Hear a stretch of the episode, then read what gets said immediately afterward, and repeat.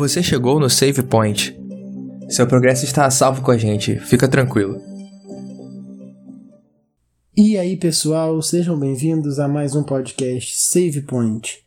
Como você já sabe, eu sou o Thales e a gente está aqui mais uma semana para conversar sobre o assunto que foi abordado na lição da Escola Sabatina dos Jovens. Já estamos chegando ao final dessa lição, acabando, faltam pouquíssimas semanas para a gente terminar essa, mas não se desesperem porque trimestre que vem tem mais, tem muita novidade. A lição, se você não sabe, a lição mudou bastante. Se você era igual a gente, que a gente já comentou aqui, desanimado de estudar a lição dos jovens, fique animado porque a lição está com muito conteúdo novo, está bem diferente. A gente não está sendo pago para fazer esse merchan aqui. Realmente eu, eu peguei a lição nova, já li e está bem legal, então não desanimem da lição dos jovens e nós estaremos aqui com vocês, estudando juntos e aprendendo cada vez mais. É, pessoal, então, hoje a gente está aqui mais uma vez e temos outra visita aqui. Como eu disse semana passada, que a gente tem um argumento de autoridade. A gente tem hoje aqui outro pastor, é o pastor Jean. Eu vou deixar ele se apresentar. Então, Jean, como é que você tá? Fala aí com o pessoal. Fala aí, Thales. Muito legal estar aqui no Save Point com você. É, um abraço a todos aí que estão nos ouvindo. Uma alegria grande estar aqui participando. Me sinto de fato aqui é, honrado. Já acompanhei aí outros podcasts e o trabalho que vocês estão fazendo aí é muito legal. E eu fico feliz aí de poder participar e dar um pouquinho da, da minha contribuição também.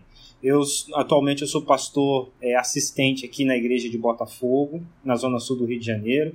É, então estamos por aqui, né, trabalhando e conseguimos aí hoje um tempinho para estar aqui juntos e falarmos aí de coisa boa, né, dessa lição é, jovem que é, tá muito legal. Os temas aí estão bem interessantes.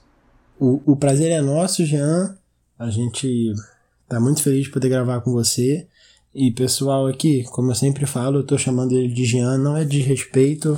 Eu, ele é meu amigo, ele é amigo do coração, então eu chamo ele de Jean por uma questão de intimidade, tá? Não tô sendo desrespeitoso com o ungido do exatamente. Senhor. Exatamente. exatamente. Foi, foi o nome que a minha mãe me deu, então pode chamar que. Eu atendo. É, é isso. É, então, deixar aqui o agradecimento. No final, a gente comenta de novo sobre isso. E agora, partindo já para o tema. Mais uma semana que eu vou falar que quando eu olhei o tema, eu fiquei, cara, o que que eu vou falar? Quando eu, eu, diversas semanas aqui, já eu tô comentando que eu chego assim, eu olho o tema e falo, cara, como é que eles vão relacionar isso com educação? E aí quando eu vi isso, eu até falei, ah, pelo menos tá falando de escola. Só que eu lembrei que eu não, não conhecia muito sobre a escola dos profetas. Mas aí, o que eu, ah, eu fui, fui pesquisando e eu entendi assim, que na cultura judaico e cristã, a educação e o ensino têm papéis muito importantes, tanto que a gente vê, né, que é, o significado de Torá, como a gente já comentou aqui, que as pessoas entendem como lei, mas não é bem lei. É, e a gente vê diversos outros exemplos, até mesmo na forma como os discípulos é, chamavam Jesus, que eles falavam de rabi, que é um mestre ou um professor. E aí, outro exemplo dessa importância, que é o que a gente vai focar hoje, em parte, é a escola dos profetas. E aí, só assim, é, a título rápido, ela foi criada por Samuel, que foi um, um, juiz do povo de Israel, e ela foi consolidada por Elias e foi bem expandida por Eliseu. Mas aí, eu vou, já vou fazer uma pergunta aqui para o Jean, e vou ver se ele consegue minimamente aí explicar de forma resumida o que, que era a escola dos profetas. Era um lugar físico, era uma ideia, tinha pessoas reunidas, como é que era? Então, Thales, é interessante que a gente fala assim esse tema. A primeira vez que eu vi, eu confesso que eu fiquei assim, estranhando um pouco, né? Porque escola de profetas, porque a ideia que a gente tem de profeta é daquele camarada que é chamado por Deus, né? Aparece um dia lá uma luz, oh! aí ele é, a, a, voz de Deus falando com ele, aquela voz de trovão, né? Igual foi com Samuel mesmo. Samuel estava lá, menino no templo, dormindo, aí veio a voz, ah, Samuel, Samuel, aquela historinha que a gente ouve desde criança na escola sabatina. E então a ideia, a concepção que a gente tem de profeta, o, Nabi, é aquele que é a boca de Deus, é o camarada que recebe a revelação de Deus e passa adiante. Né? Ele é o porta-voz de Deus. Só que quando a gente estuda aí o Antigo Testamento e vê a, a escola de profetas, a gente percebe que existe também um conceito do profeta sendo aquele é, que não necessariamente recebe a informação direta de Deus, a revelação direta de Deus, mas também é aqueles que atuam no meio do povo como conselheiros, como professores, como pessoas ali que têm alguma capacitação espiritual, algum conhecimento que eram chamados na época de filhos dos profetas. Né? Então eles eram como uma segunda classe de profetas. Tem aquele profeta raiz, que é o cara que recebe a revelação diretamente de Deus, e tinha os profetas ali de segunda linha, podemos dizer assim, que eram aqueles que aprendiam com os profetas e, e depois eles espalhavam isso, né? Faziam com que ajudavam os profetas na administração espiritual do povo. E aí surge a ideia da escola do, do, dos profetas com Samuel. Né? E Ellen White vai dizer que foi Deus quem orientou essa, essa criação dessa escola, né? que era uma escola mesmo, um lugar ali de discipulado. É, a gente tem muita ideia de discipulado ligado ao Novo Testamento, né? com Jesus vindo, escolhendo ali 12 discípulos, só que é, Jesus foi inovador sobre muitos aspectos, mas nessa questão Jesus estava seguindo uma prática que já era muito comum, inclusive no Antigo Testamento, com a escola de profetas aí.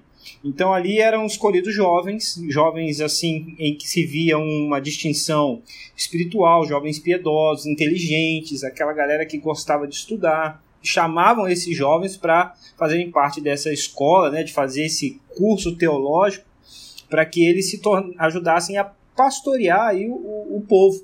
Porque imagina o profeta ali Samuel, Elias, né? Elias tem um momento do ministério dele que ele vai orar a Deus deprimido, pensando, Senhor, não sobrou ninguém, só tem eu aqui.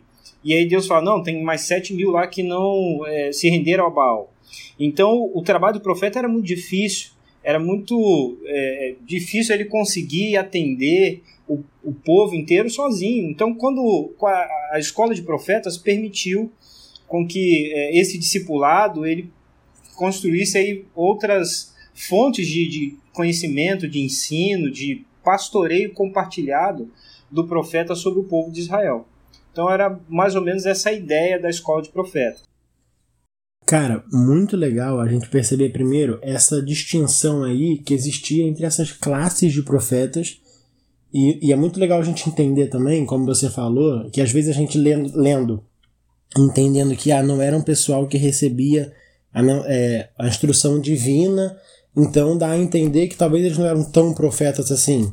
E a gente vê que Ellen White fala que quando Samuel instaurou essa escola dos profetas foi inspirado por Deus. Então, assim, não dá pra gente falar que eles eram menos importantes. Eles só eram de forma diferente, tinham um trabalho diferente, porque de fato, como o Jean falou, em alguns momentos ali os profetas ficavam desanimados, assim, parecendo que é, enxergavam que estavam sozinhos e tal, e Deus sempre dá alternativas para mostrar que não. Outra coisa muito legal que o Jean comentou também é a questão do discipulado que a gente vê o tempo inteiro na Bíblia, a gente viu aí de novo, e a gente vê desde lá do Éden até o Apocalipse, que a gente muitas vezes, muitas pessoas separam né, o Antigo e o Novo Testamento como se fossem coisas diferentes demais, e não. E outra coisa muito legal para a gente perceber essa. Como acontecem coisas que a, que a gente enxerga só no Novo Testamento, mas acontecia no Antigo também, esses profetas, muitas vezes, eles ficavam e moravam em casas juntos e tal, no mesmo ambiente. E quando a gente vai lá em Atos 2, a gente vê a igreja primitiva, ali Atos 2, acho que é perto do 40. É, 42 comenta, é, fala assim: E perseveravam na doutrina dos apóstolos, na comunhão, no partir do pão e nas orações. Em cada alma havia temor e muitos prodígios, prodígios e sinais eram feitos por intermédio dos apóstolos. Todos os que creram estavam juntos e tinham tudo em comum. E aí ele segue falando como viviam os convertidos daquela época. E é muito interessante a gente ver que, assim, eu não imagino muito diferente na, na escola uhum. dos profetas, né?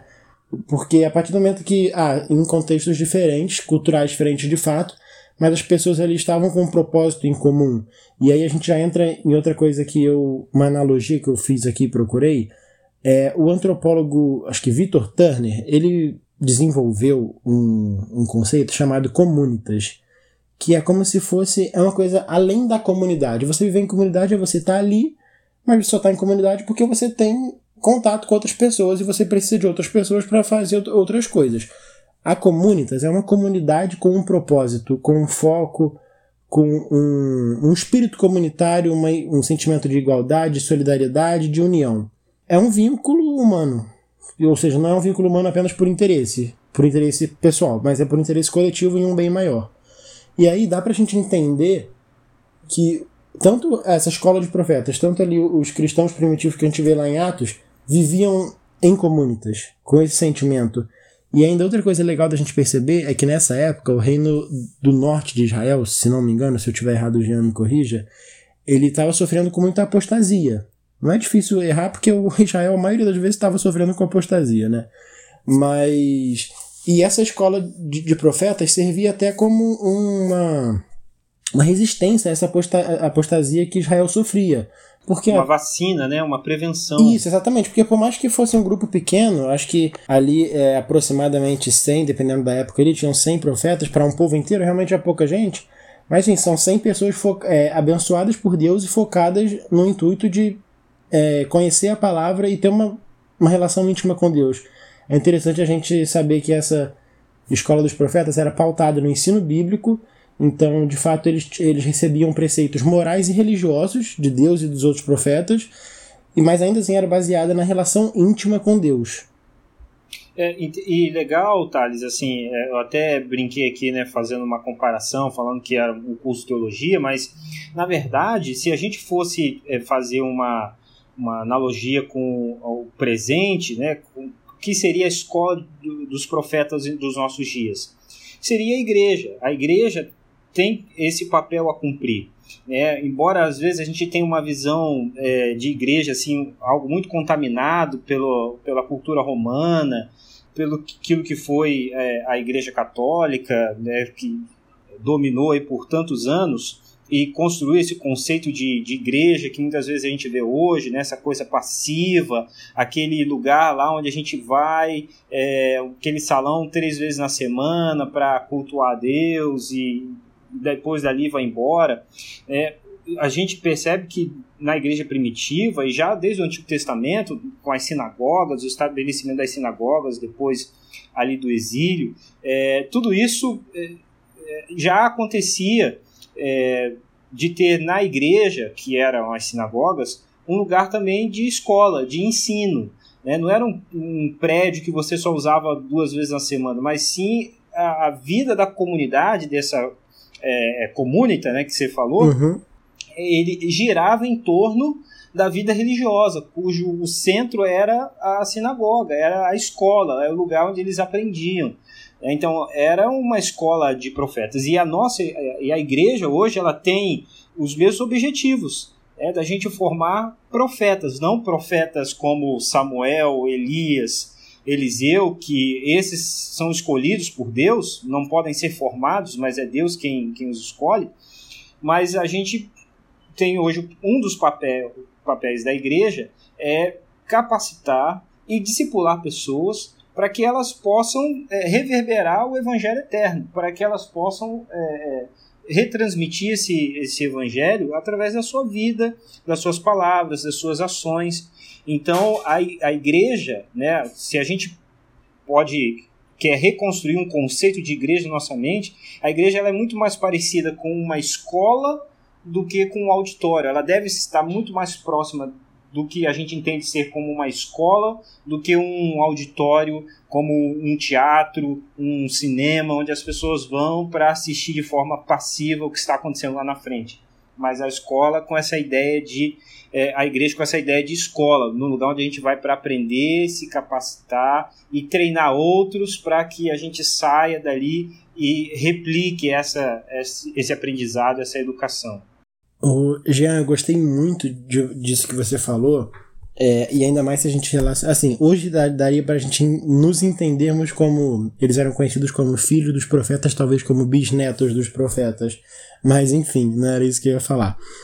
Você comentou aí que hoje a gente tem muitas vezes essa visão de igreja passiva, que fica quieta em alguns momentos e tal, e a gente, a gente não pode perder de vista que ainda é uma instituição divina, que foi Deus que instituiu. E isso também não tira o, o fato da gente se preocupar com essas questões da igreja realmente, se às vezes ela fica muito quieta em alguns momentos, ela tem que falar mais, Mas a gente esquece também que naquela época, como eu falei aqui, Israel sofria com apostasia. E quem combatia esse problema da época era a escola dos profetas. Então, se a gente hoje reclama que a igreja não combate alguns problemas atuais, a gente esquece que a igreja é a gente. E que nós somos esses filhos dos profetas de hoje. Então, se a gente está reclamando e a gente está dentro da igreja, cabe uma autorreflexão nossa, né? A autorreflexão claro. talvez seja um pouco redundante. Cabe um, um, uma reflexão pessoal nossa aí, que também acho que também é redundante.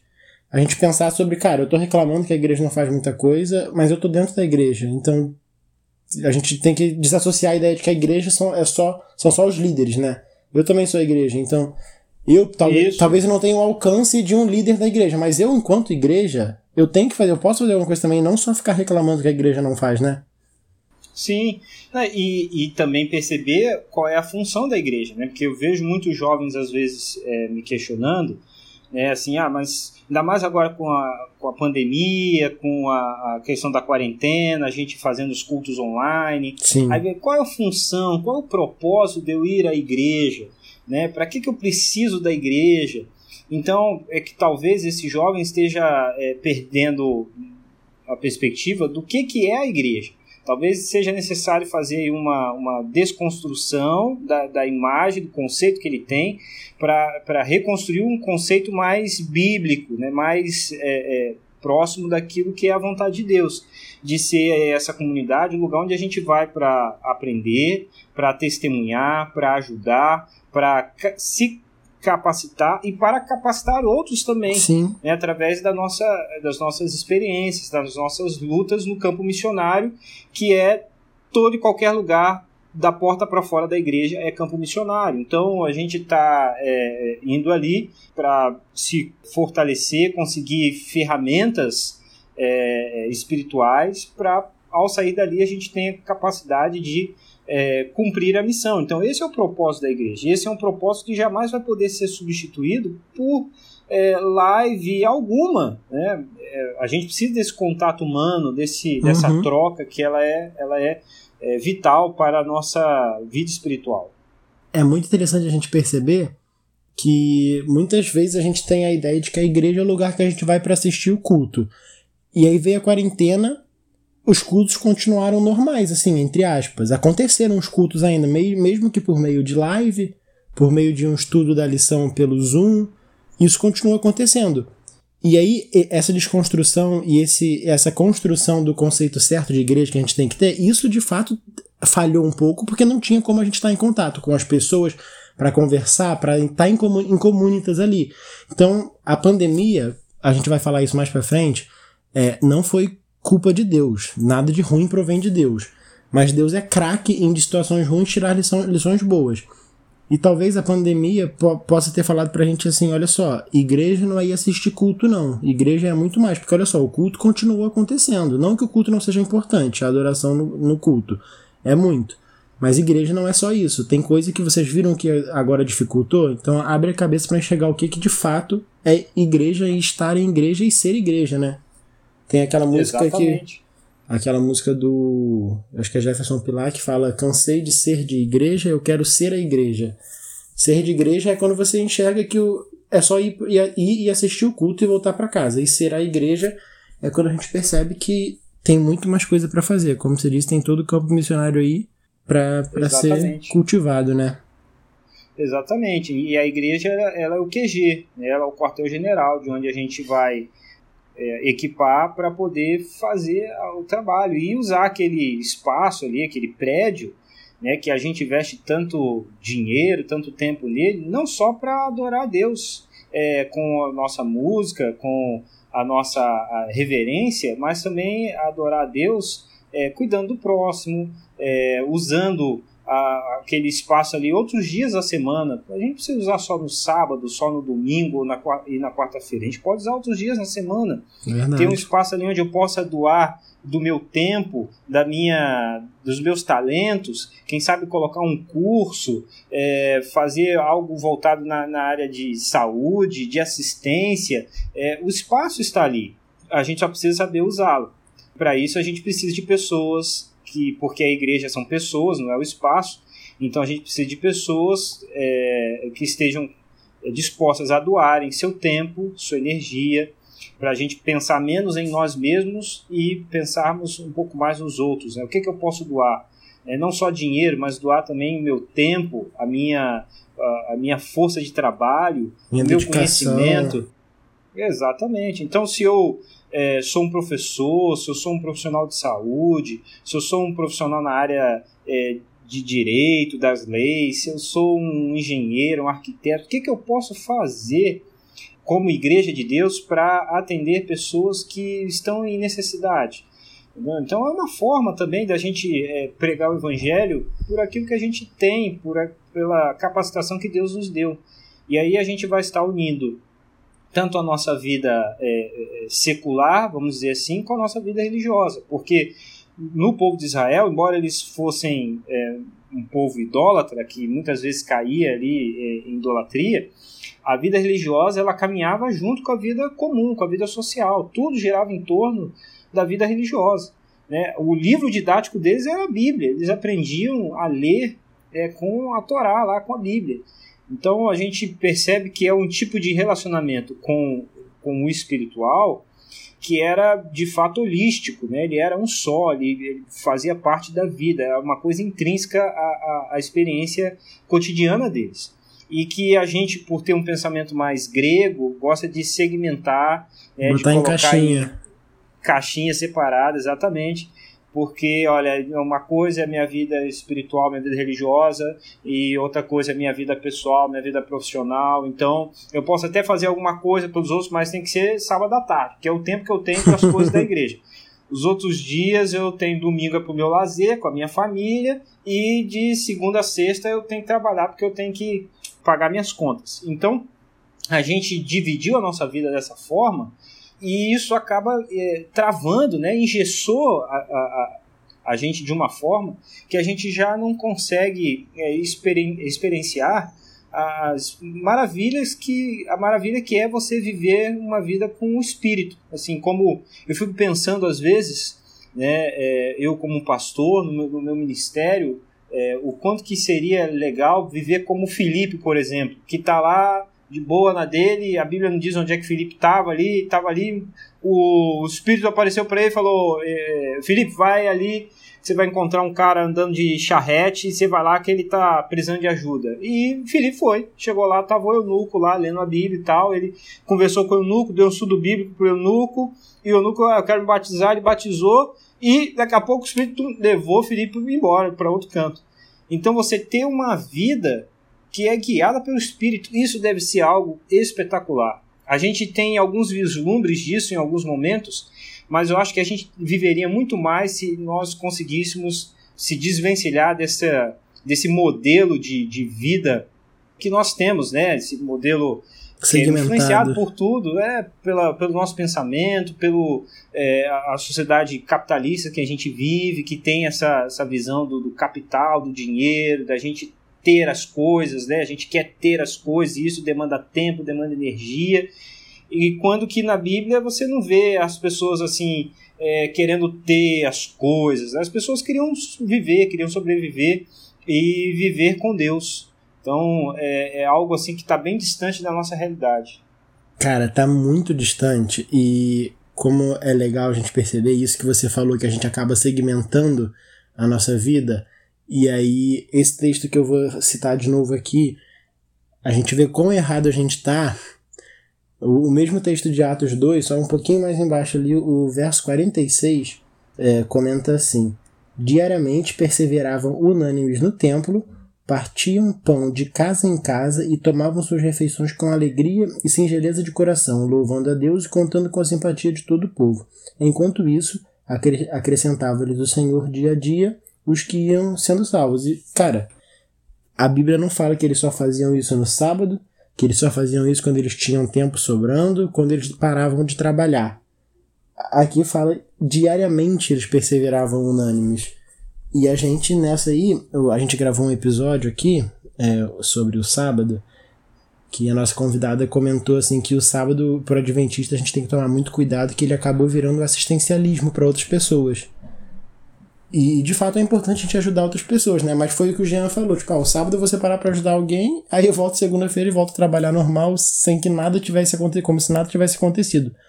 Aí chego no, no próximo sábado, eu vou, levo comida para alguém na rua, sábado à noite já acabou, já vou pro shopping já tá normal minha vida de novo. Então eu acho que a gente tem que focar aqui no diariamente, né? Que não é sabadamente, é diariamente.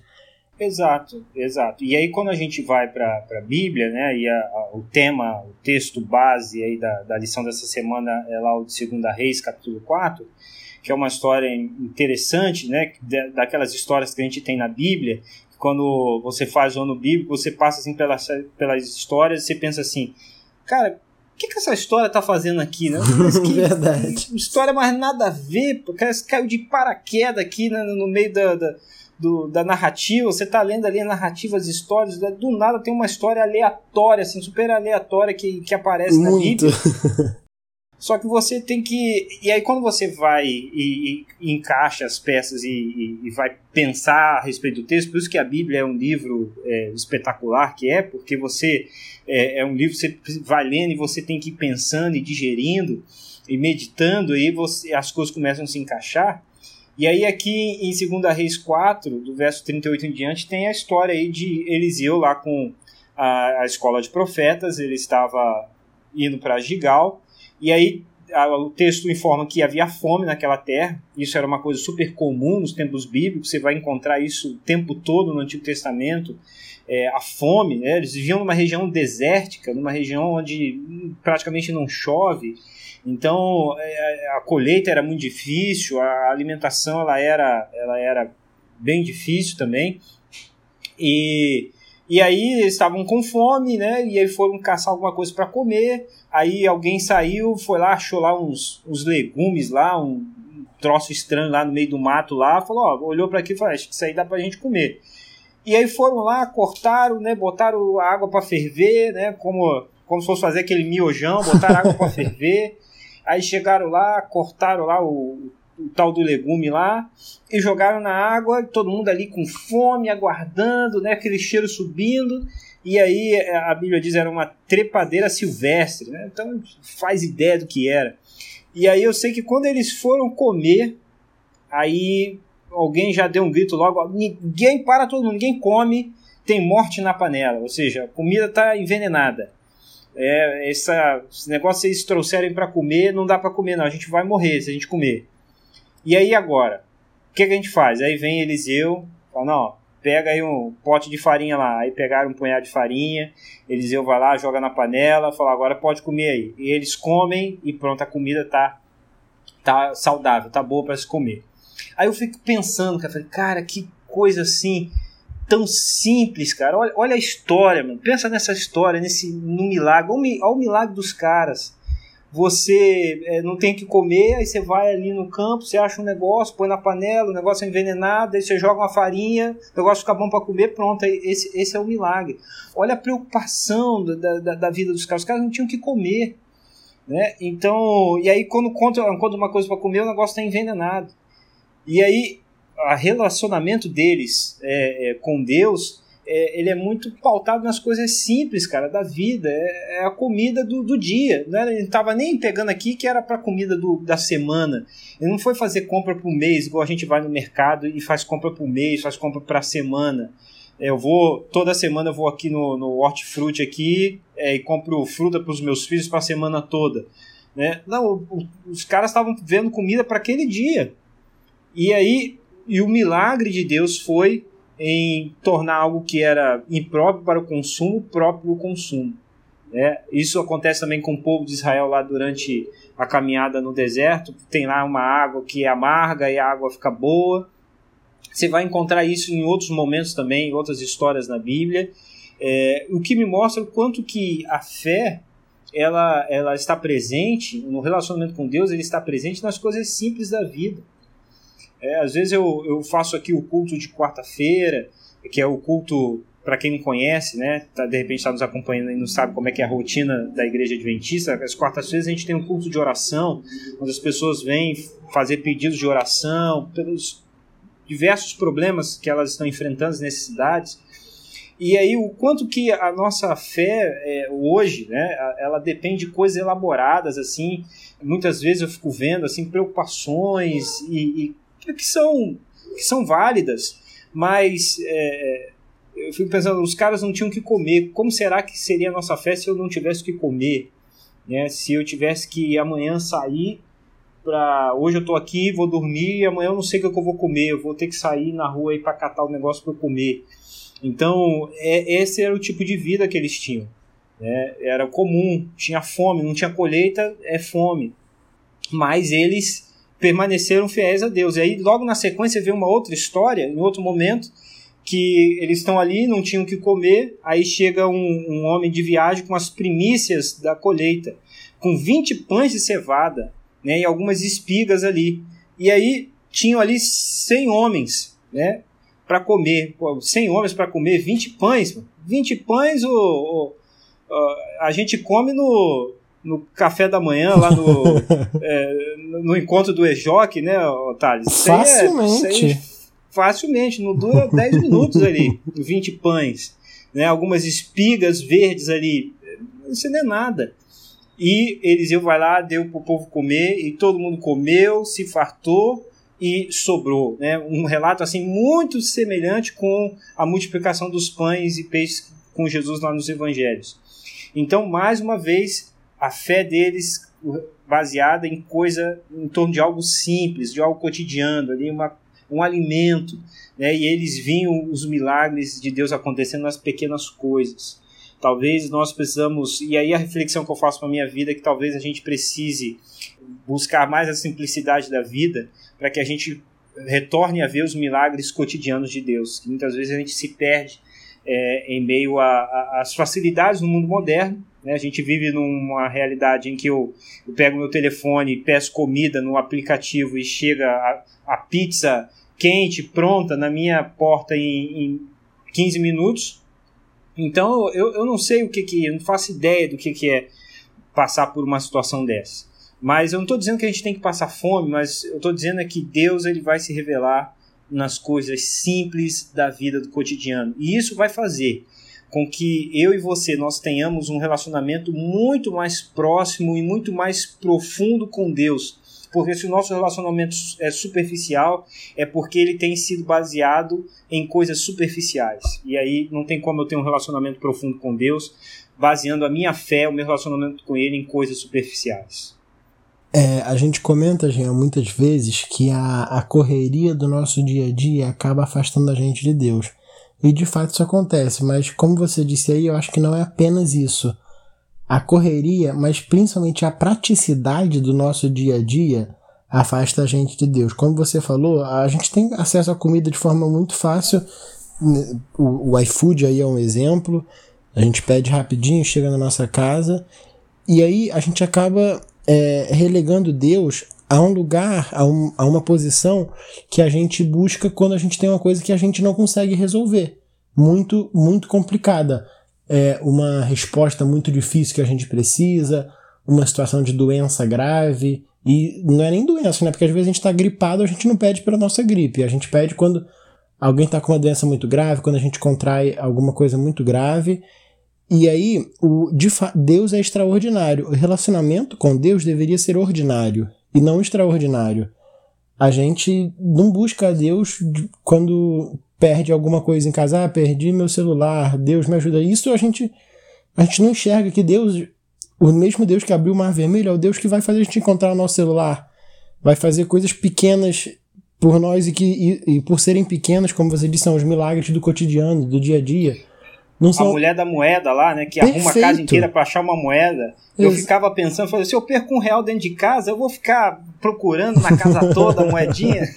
É isso. Exatamente. A gente precisa colocar Deus no, no centro e no início da nossa vida. Porque. E não deixar ele apenas como uma emergência muito grave. Pô, eu tô com uma emergência muito grave, agora eu vou falar com Deus. Não é bem por aí, né? É a ideia de que Deus, o relacionamento com Deus tem que ser ordinário, não extraordinário, é algo que foge do usual. De fato, Deus é extraordinário, como eu disse, mas o nosso relacionamento com Deus não pode ser extraordinário, tem que ser ordinário, tem que ser uma dia, tem que ser uma coisa que é ordinária, que é comum, que acontece todo dia. para a gente, de fato, viver nessa simplicidade e não do tom pejorativo que a gente tem hoje de simplicidade, mas da simplicidade maravilhosa que Deus que Deus prepara para gente. E aí, já partindo com essa ideia de colocar Deus, é, de enxergar Deus como prioridade da nossa vida, a, a lição comenta sobre a parábola do tesouro escondido. E é uma parábola bem rapidinha, que eu acho que eu vou até ler, que é bem rapidinho mesmo, são dois versículos só. Eu vou abrir aqui pra gente ler. Mateus 13, 45 46, né? E aí fala assim. Na verdade é 44. É só 44? Mateus, 44? Mateus 13, 44 só. O reino dos céus é semelhante a um tesouro oculto no campo, o qual certo homem, tendo achado, escondeu. E transbordante de alegria, vai vende tudo que tem e compra aquele campo. Mas aí, Jean, quer dizer então que a nossa salvação tem algum preço? Porque o cara vai e vende tudo que tem e compra o tesouro? É isso aí. Então, ó, dê tudo que você tem, que Pode Deus vai te mim. dar em dobro. Olha aí. Então, será que, será é que funciona aí, assim? É, olha. A Bíblia está dizendo aí, tá no texto aí. o que, que esse então, texto quer dizer aí, de fato? Então, de fato é uma parábola e a gente sabe né, que a parábola ela era um recurso é, didático que Jesus usava para ensinar é, realidades aí a respeito do reino dos céus, de levar as pessoas daquilo que era conhecido para o desconhecido, então ele partia de elementos comuns, corriqueiros do dia a dia, então uma negociação por um terreno, por um campo, né, você achar, era comum achar é, é, é, tesouros enterrados em, em, vários lugares, porque você imagina aquela, aquele lugar ali, lugar onde haviam tido várias guerras, várias é, cidades, elas apareciam e sumiam com o tempo, ficavam soterradas, então era, era comum isso na, na, antiguidade, né? Mais comum do que hoje com a urbanização e é muito mais difícil disso acontecer. Mas naquela época era comum. Né? O sujeito ia ali fazer uma, uma hortinha ali, ia plant, fazer uma plantação, tava lá cavucando a terra com a enxada dele e do nada ele achava ali um, um negócio enterrado lá e era um tesouro que alguém tinha botado ali, uma herança, havia enterrado e esqueceu. É, isso acontece, acontecia, né? Então, aí Jesus conta essa história, mas logicamente ele quer ensinar uma lição espiritual. Né? Tanto é que ele começa dizendo: o reino dos céus é semelhante ao tesouro. E aí no verso 45 46 ele vai falar da pérola também de grande preço. O reino dos céus é semelhante à pérola ali de grande preço. E o que me chama é, bastante atenção é que Cristo está falando aí, é, dentre várias coisas, do nosso compromisso com o Evangelho, nosso compromisso com Ele, com o reino dos céus. Né? O reino dos céus ele é um, é um tesouro, ele é algo mais maravilhoso, né? como diz a música é, lá da Beth, né? há um tesouro no final da jornada dessa vida. É, é, é, o que nós ansiamos, né? nós como adventistas sétimo dia, mais do que ninguém sabemos né, da, do, da promessa maravilhosa que nós temos na Bíblia, de que um dia nós viveremos com Cristo no novo céu e nova terra, numa cidade que é a Nova Jerusalém, feita de ouro, com pedras preciosas, portais de pérolas. Então é, é o tesouro que nos aguarda, a eternidade, a vida eterna com Cristo. E o reino dos céus é isso: é a gente encontrar é, desde já o amor, a, a, alternativa a, essa, a esse mundo, essa pátria corrupta, violenta, desigual que nós vivemos e iremos viver, então ansiamos por essa, esse reino, essa pátria celestial é, que a Bíblia nos descreve. Então Jesus compara isso a um tesouro. Olha, um tesouro que alguém ali um dia encontrou e ao encontrar, é, e é o que me chama a atenção é que ele, ele o terreno não era dele, então ele vai lá, vende tudo que ele tinha e compra o terreno para ter direito então ao tesouro. E eu, eu entendo essa parábola como compromisso. Se eu tivesse que resumir essa parábola numa, numa uma palavra só, é compromisso. É, o, qual é o compromisso que o Evangelho pede de nós? Qual é o compromisso que devemos assumir com o reino dos céus? Jesus aqui não está falando de dinheiro, de eu é, vender tudo que eu tenho e dar para a igreja, nada disso mas sim de que é, qual é o nosso compromisso com Ele. É, é Ele o primeiro em todas as coisas, né, temos a, a, o interesse de abrir mão de tudo que nós temos para abraçarmos com todas as forças uh, o reino dos céus, porque esse é o convite que Jesus nos faz, de, acima de tudo, abrirmos mão de tudo aquilo que, por acaso, em algum momento da vida a gente é, valorizou ou valoriza, para é, quando, se em algum momento se eu entrar em conflito com o reino dos céus, que eu escolha sempre o reino dos céus. É, então, é, a gente estava falando ainda há pouco sobre a vida cotidiana e a vida moderna, quantas coisas nós abraçamos na vida moderna, e a gente tem, é, que já, eu falo vida moderna é, me referindo aqui não aos conceitos de modernismo, pós-modernismo, a vida é, atual, né? Estou falando aqui no, é, do, da nossa vida hoje. E a gente abraça tanta coisa, tanta coisa que a gente valoriza, né? por exemplo, Hoje, num dia de chuva, é, de frio, o que, que a galera hoje geralmente imagina? Não, qual é o cenário ideal? Ah, eu estar tá aí na minha casa, quem sabe no meu sofá, na minha cama, cobertinho, assistindo ali o, a minha série favorita na televisão, ou hoje, na, nessa época de calor, eu estar tá no ar-condicionado do meu quarto, né, vendo ali um, um, uma série, é, dormindo. Então a gente cria cenários de, de, de mundo ideal é, que nós buscamos, de, de, de, entendimento do que é a boa vida, ao, aos nossos conceitos, aos nossos valores. Mas aí, é, aqui nessa parábola de Jesus, ele subverte os nossos valores.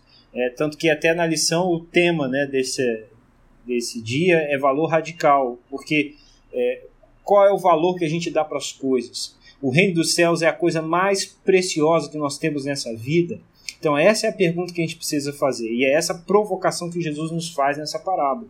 É, qual é o valor do reino dos céus para nós? Temos agido como o homem da parábola que é, abre mão de tudo para, para ter o reino dos céus. Não que isso seja uma troca, mas é, é que o reino dos céus é para aqueles que o amam é para aqueles que desejam habitar nesse reino, é para aqueles que anseiam sobre, mais do que qualquer outra coisa, é, estar e ser um cidadão desse reino.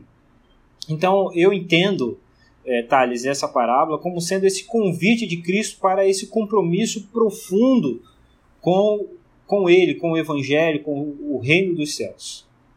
É uma coisa legal da gente perceber também, que é basicamente o que você falou, e o que o, o Mariano comentou na semana passada é que Deus não obriga ninguém a adorar, a andar com Ele. Mas a partir do momento que a gente, por vontade própria, decide estar com Ele, Ele fala: Nossa, que maravilhoso que você está comigo. Mas agora que você está comigo, tem um jeito. O como sou eu, sou eu Deus que determino. E o como nessa ideia aqui é assim: Brother, você quer estar comigo, mas é só comigo agora. Você tem que estar comigo. O reino dos céus é isso: é abrir mão da sua vida cotidiana, é abrir mão do seu eu para estar comigo. E é interessante a gente comentar isso, que Deus não pede isso para receber adoração. Como eu sempre falo, seria muita prepotência humana achar que Deus pede adoração humana, porque a minha adoração de um pecador não vai fazer de Deus mais Deus, ou de eu mais passível de receber bênçãos ou a graça de Deus.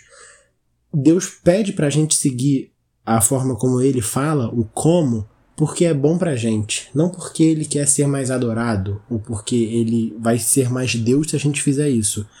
Ele pede pra gente abrir mão de tudo, pra gente vender, entre aspas, tudo que a gente tem. Esse vender aqui não é literal, é abrir mão dos nossos desejos, vontades e muitas vezes coisas físicas também.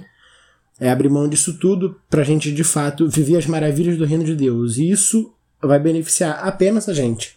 Como o, tio, como o tio Mariano comentou semana passada, é até prejuízo para Deus fazer isso. E pra gente é só maravilha. Quando a gente entende isso, que abrir mão do que a gente tem não é bom, mas sim, não é ruim, mas sim muito bom, e Deus faz isso só porque Ele ama a gente, essa parábola da, do tesouro escondido realmente vira um compromisso, mas também não é aquele compromisso que a gente acha, ai, tem um compromisso hoje, que saco. É aquele tipo, oh, glória, hoje eu tenho um compromisso bom. Né? A ideia é por aí. E acho que Sim. já Pode falar. É, e, não, e só para complementar isso que você falou, assim, é uma, uma história bíblica que eu acho que ilustra perfeitamente isso, é a história de Jó.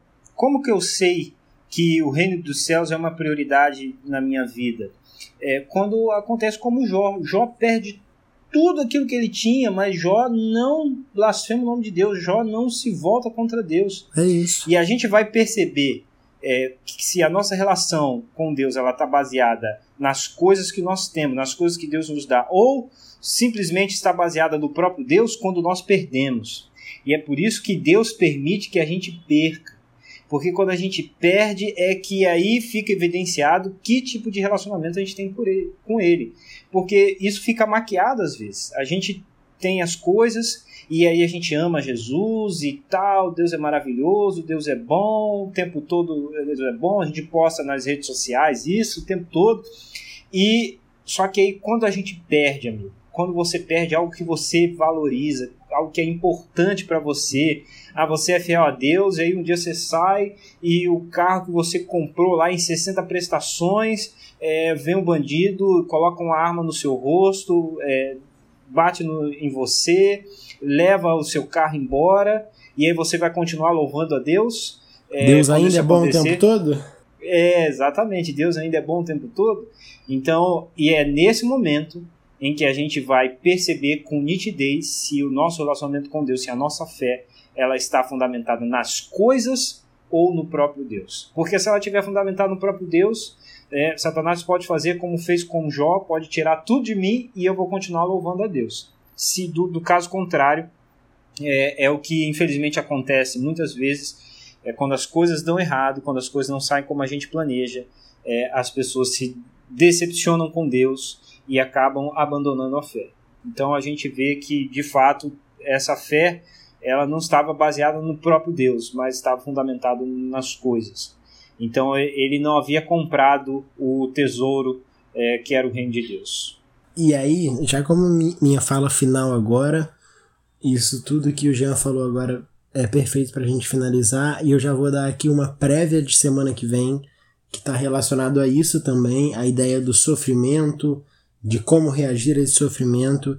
E a minha oração hoje é que o que o Jean já falou, para que de fato nosso relacionamento com Deus esteja baseado em Deus e não em nós, e não em coisas e bênçãos que Deus dá pra gente. Porque isso tudo é apenas consequência de um relacionamento que é pautado em Deus. Então o nosso relacionamento tem que ser focado em Deus e não nas coisas que Deus nos dá. E essa é a minha oração para minha vida principalmente e para de todos nós. Jean, você tem mais algum comentário a fazer? Eu só termino é, é, citando aqui né, o, o texto é, do livro Educação é, de Ellen White, quando ela diz que, a, por causa das escolas dos profetas, né, elas demonstraram um dos meios mais eficazes para promover aquela justiça que engrandece a nação. Ajudaram muito a lançar os fundamentos da maravilhosa prosperidade que distinguiu os reinos de Davi e Salomão. Davi e Salomão foram reis extremamente é, vitoriosos, é, tiveram sucesso na sua, é, no seu reinado. E aqui ela diz que muito do, da base, né, de, dos fundamentos desse sucesso, da, desse tempo de prosperidade que eles viveram, se deu por conta das escolas, da escola dos profetas, que promoveu ali a justiça, né, que engrandece a nação.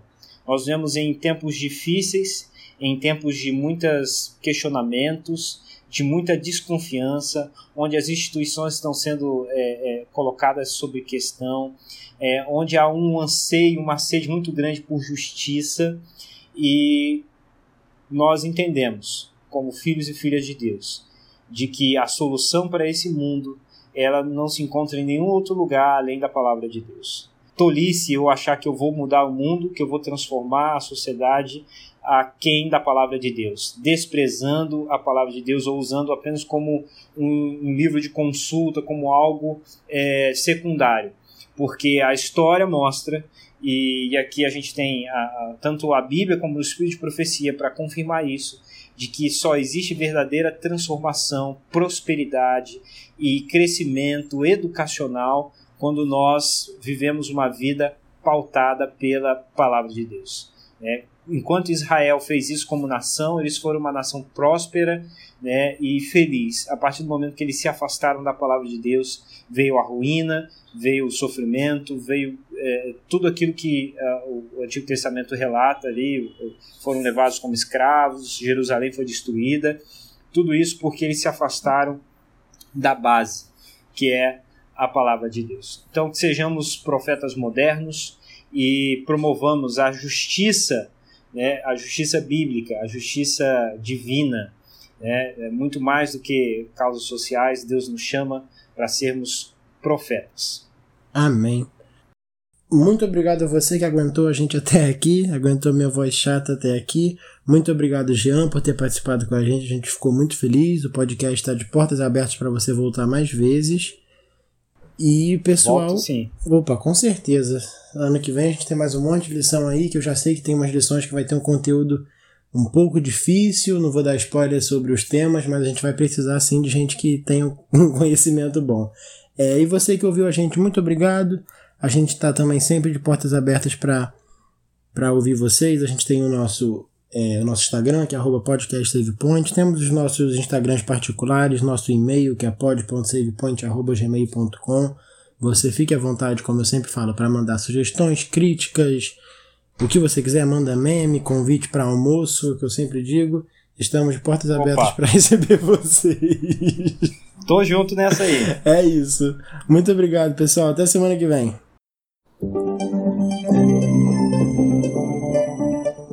Você ouviu o Save Point. Obrigado pela companhia e nos vemos na próxima fase. Até lá!